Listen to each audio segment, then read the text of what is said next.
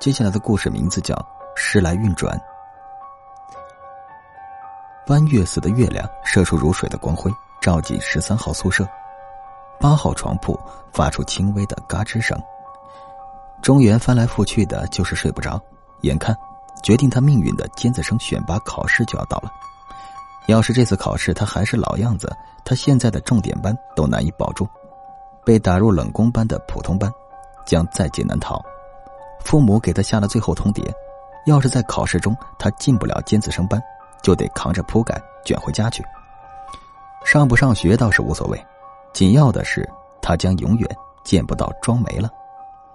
庄梅是班上一名模样清纯的女孩，她在中原和班上另一个男生林青之间左右不定。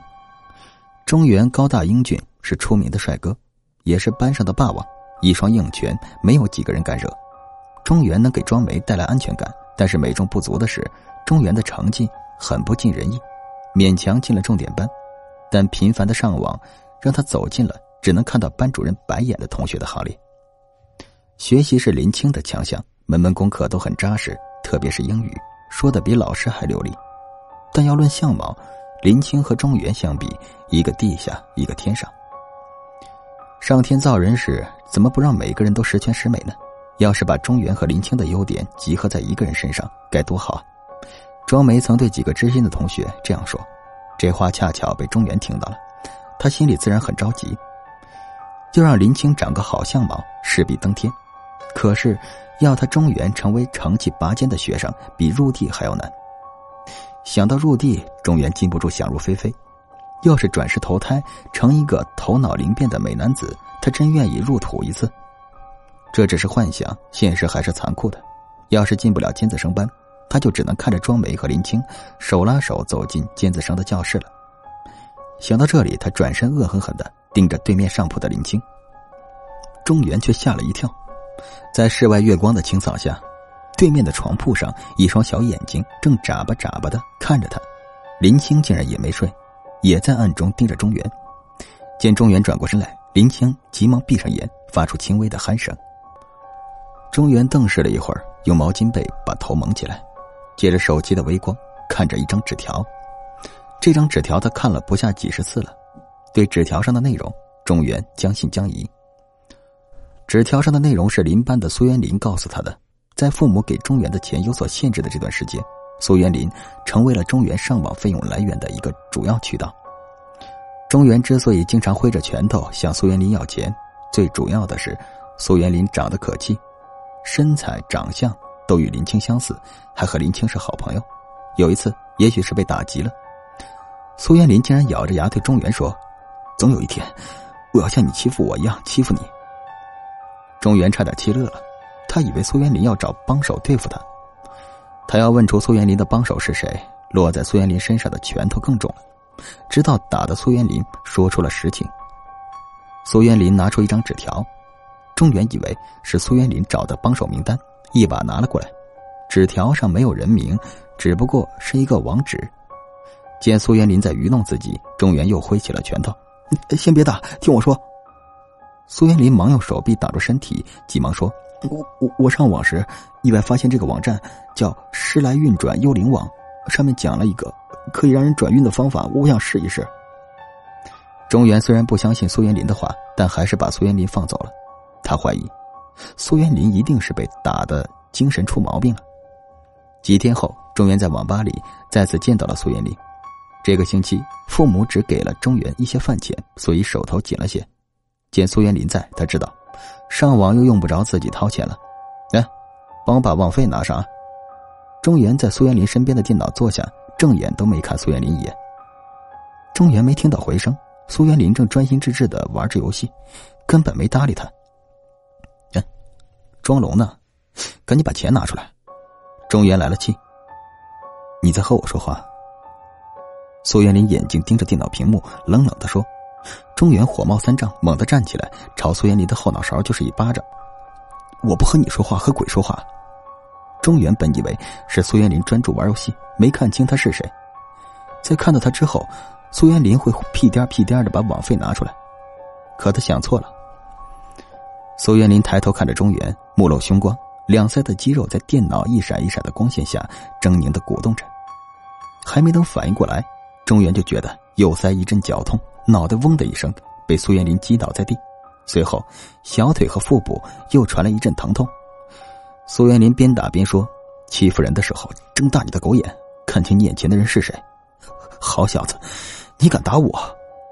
中原差点没背过气去，挨打倒无所谓，但要看打他的人是谁。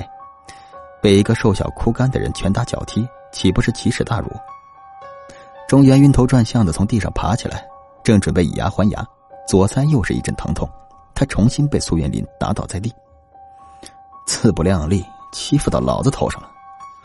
苏元林一边骂骂咧咧的，一边又朝中原身上踹了两脚。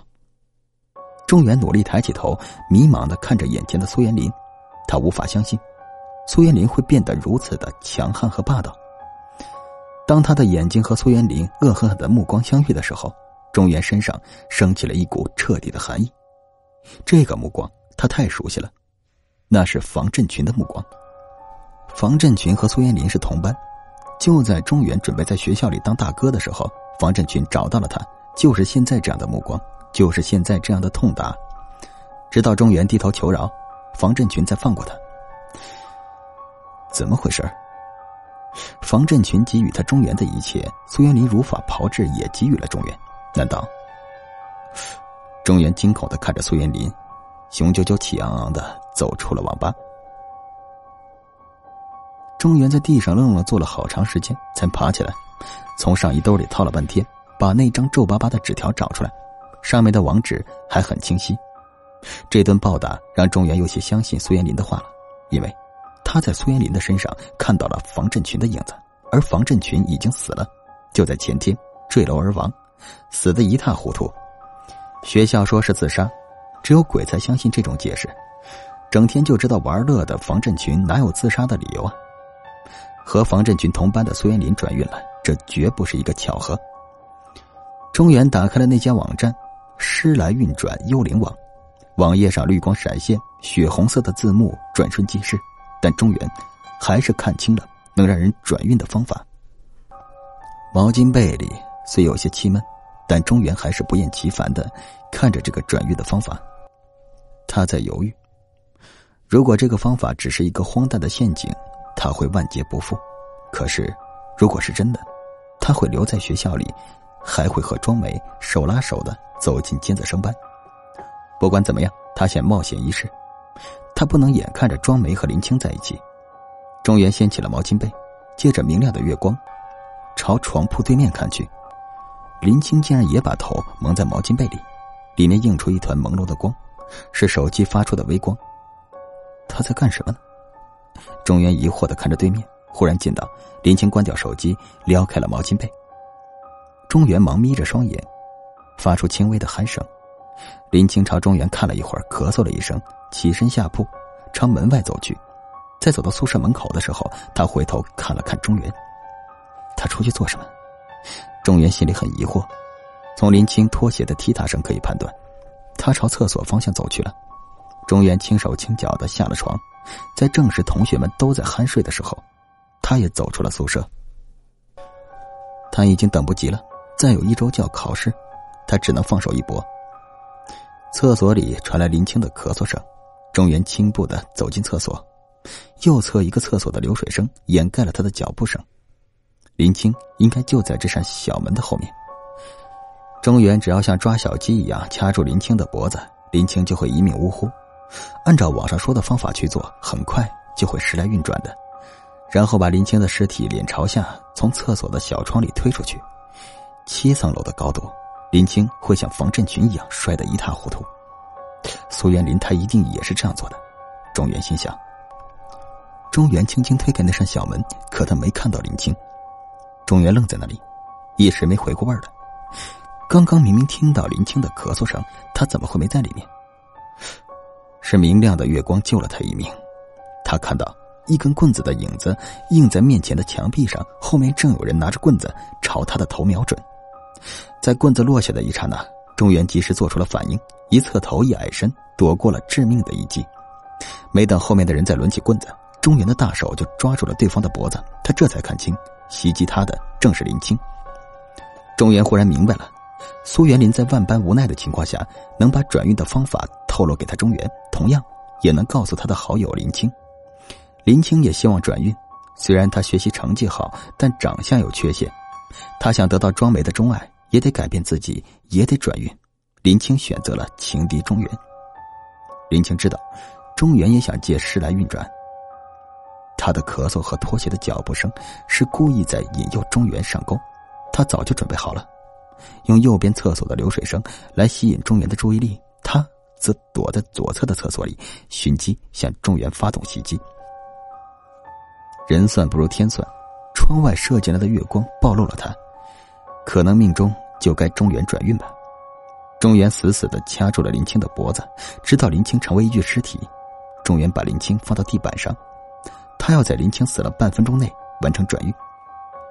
中原按照时来运转幽灵王所说的，把自己的脸贴在林青的脸上，额头对额头，鼻子对鼻子，与一个亲手杀死的尸体脸贴脸。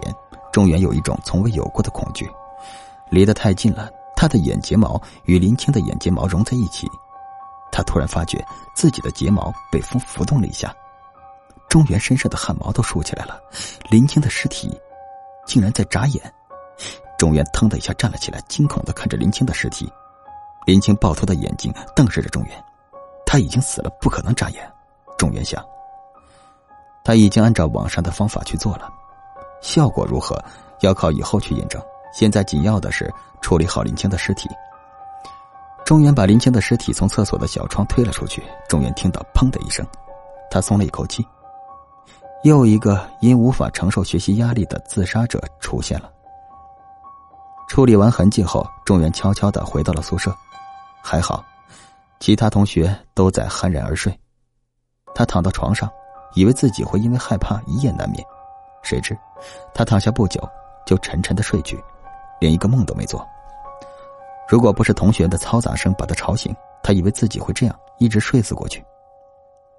天刚蒙蒙亮，学校的保安正逐个砸门，警车停在楼下，楼下趴着一具尸体，尸体都摔扁了。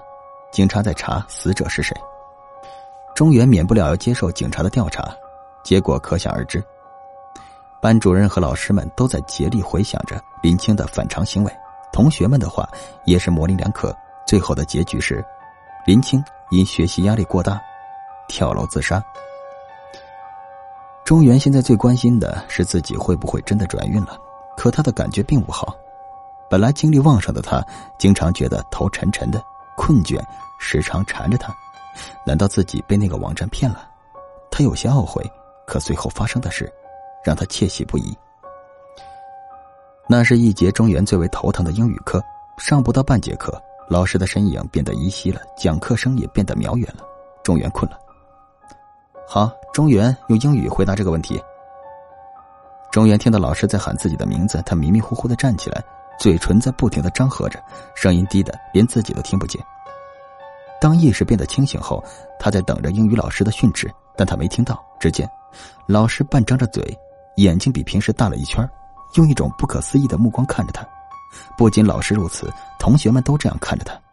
庄梅的眼中更是出现惊喜，神态里多了些温情。英语老师带头鼓起掌来，尤其庄梅的手拍得更起劲。中原只记得，老师曾为林青精彩的口语表达鼓过掌，而他中原正享受着相同的待遇，只是他并不知道自己是如何回答问题的。下课，同学们纷纷赞扬中原。庄梅虽然没直接发表看法，但中原能感觉出来，庄梅对自己更亲近了。惊喜接踵而至，中原课上的表现得到了老师们的一致好评。班主任像发现了埋藏多年的宝藏一样，对中原关怀备至起来，并把中原的变化告诉了中原的父母。父母给中原的零花钱多了起来，最主要的是他一跃成为班上表现最优秀的学生。中原趾高气扬的走在学校里的时候，引来很多女生爱慕的目光。中原的情感还是很专一的，他的目标是和庄梅一起手拉手走进尖子上班。现在看来，他的目标会很轻易的实现了，因为他时来运转了。面对同学们羡慕的目光，他有一种飘飘然的感觉。真的，并不是他骄傲，而是真实的感觉。他觉得自己可以在空中任意飘荡一样。中原经常做一个相同的梦，在梦中，他看到自己像是死去的尸体一样躺在床上。他想努力去触及自己的脸，但总是遥不可及。当他摸到自己的脸时，他醒了，汗水湿透了入丹。他始终保持着一个平躺的安详姿势。这种情况下，他总会起床去厕所。其实他没有去厕所的必要，但他还是经常去。他会蹲在右边的厕所里，静静的看着对面的厕所，因为他知道里面有人。这个人几乎每晚都在对面的厕所里出现。中原能在小门下面的一块空隙里看到一双拖鞋和放在地上的一本书。中原知道，这是个发奋读书的书呆子，在借着厕所的灯光苦读。宿舍里是按时熄灯的，只是厕所里的灯整晚亮着。这里的味道虽然不好，但确实是最为清静的读书场所。尖子生选拔的关键时刻，在厕所出现看书的，并不是什么新鲜事。关键，那双拖鞋。中原太熟悉了，就是林青那晚穿的拖鞋。难道别人也穿着一双相同的拖鞋吗？中原不相信，因为那个厕所就是林青袭击他时藏身的地方，而且中原只能看到拖鞋，却怎么也看不到拖鞋里的脚。这种狐疑已折磨他好几晚了。今晚他要看看，到底是谁穿着和林青一样的拖鞋在厕所里看书。他站起身。轻步的来到对面厕所门前，他平缓了一下自己紧张的心情，拉开了小门，的确有个人蹲在里面，正低着头专心致志的看放在地下的书。你是？中原矮身想看清那人的面孔，那人慢慢抬起头，脸上发出惨绿的光，嘿嘿的笑着：“你不用每晚都来检查，为了我自己，我也会拼命学习的。”中原发出了一声惊呼。跌跌撞撞的跑回宿舍，他看到的，就是死去的林青。无边的恐惧笼罩着他，但这种恐惧只能自己慢慢承受，是不能对任何一个同学倾诉的。只有一点很好，害怕归害怕，失眠的毛病倒是没了。他倒在枕头上，一会儿就睡着了。他想不睡都办不到。他在梦中重复着那个梦，和自己面对面，却又对自己。遥不可及。对那个厕所的恐惧一直困扰着中原，他也曾想过，按照网上的要求去林青死去的厕所烧烧纸。烧纸并不是为了林青，而是给时来运转幽灵网交学费。但恐惧总让他对厕所望而却步。没有付学费，中原心里总是一种隐隐的不安，因为时来运转幽灵网上说过，如果不付学费，将受到惩罚。他不知道是不是真的，也不知道将受到什么惩罚，但这种不安很快被同学们羡慕的目光冲淡了。还是等真正的走进尖子生班，再寻机补上吧。他心里想。庄梅与中原说话的机会多了起来，但还是若即若离。中原知道，庄梅在观望，他在等待着中原跨进尖子生教室的门槛。在班上精彩的表现让中原信心百倍，由对考试的恐惧到急切的期盼。这一天终于盼到了，中原和庄梅一起走进了考场。中原拿起笔准备答卷时，那该死的困倦再次袭来，他竭力让自己清醒过来，但无济于事。庄梅的背影变得模糊不清了，他被投入无边的黑暗中睡去了，尽管他很不情愿。不知过了多长时间，中原被课桌的响动惊醒了，监考老师正在收试卷。他竟然整整睡了两个小时，一个字都没写。中原抬头看着庄梅的笑脸，身上的汗水几乎在同一时间从汗毛孔里挤出来，他差点虚脱在地。在老师拿起试卷时，他惊恐的目光还是扫了一眼试卷，他惊呆了。试卷上写的满满的，而且书写的十分工整。他疑心那不是自己的试卷，可卷头上赫然写着他的大名——中原。第二堂的数学考试，他依然延续着这种困倦的状态。只有在收卷时，他才能看一眼试卷和卷头的名字。渐渐的，恐惧从他心头消失了，他变得释然了。这就是他转运带来的效果。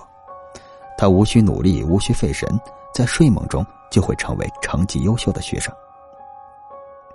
考试成绩很快就在学校的公示栏上公布了，中原庄梅以第一、第二的名次顺利的进入了尖子生的行列。今天，就是走进尖子生班的日子。中原起得比任何时候都早，他刻意打扮了一番。在走出宿舍的时候，他感觉有些不对劲，好像落下了什么东西，落下了什么东西，但怎么也想不出落下了什么。走在校园里，他越发的飘飘然，几乎一阵风就能把他吹到天上去。在身体晃动的时候，他差点和一个人撞在一起。来的人是苏元林，那顿痛打，中原还记忆犹新。现在的苏元林转运了，已经继承了房振群的凶狠霸道。啊，元林，中原露出笑脸。苏元林抬起消瘦的脸，看到了中原，眼里没了凶神恶煞般的仇视，而是一种惊恐。苏元林没答话，转身就跑，跑的姿势很可笑，左摇右摆的呈曲线运动，而且边跑边回头看，以至于没看到迎面走来的庄梅。还没等庄元喊出声，苏元林和庄梅已经撞在一起了。庄元以为庄梅一定会被撞翻在地，他赶紧跑了几步，想去扶住庄梅，谁知庄梅依旧面带笑容往前走着，苏元林竟然从庄梅的身上穿身而过。中原还没明白发生了什么事儿，庄梅已经走到他身前，他赶紧向庄梅伸出手。庄梅昨天已经答应他了，他们将手拉手的走进尖子班的教室。可是，庄梅并没停下脚步，而是从中原身上穿身而过。中原被撞得差点支离破碎了，庄梅只不过打了个冷战，继续往前走。中原，他在喊他的名字，啊！中原茫然的转身。庄梅为什么朝他的身后喊他的名字？这一时间，中原吓得差点魂飞魄散了。他竟然看到了他自己正微笑着拉起庄梅的手，往尖子班的方向走去。那个他自己回头朝他露出阴森森的笑容。中原终于看清楚了，那张笑脸，并不是他自己的，是已经死去的林青的。他突然明白了，他出宿舍时，是落下一点东西。落下的东西，就是他自己的身体。他高大英俊的身体已经属于林青了，他和刚才的苏元林一样，已经成为没有宿主的孤魂野鬼。真正转运的并不是中原，而是林青。这能怪谁呢？谁叫中原学到了时来运转的方法，不交学费呢？好了，故事讲完了，再见。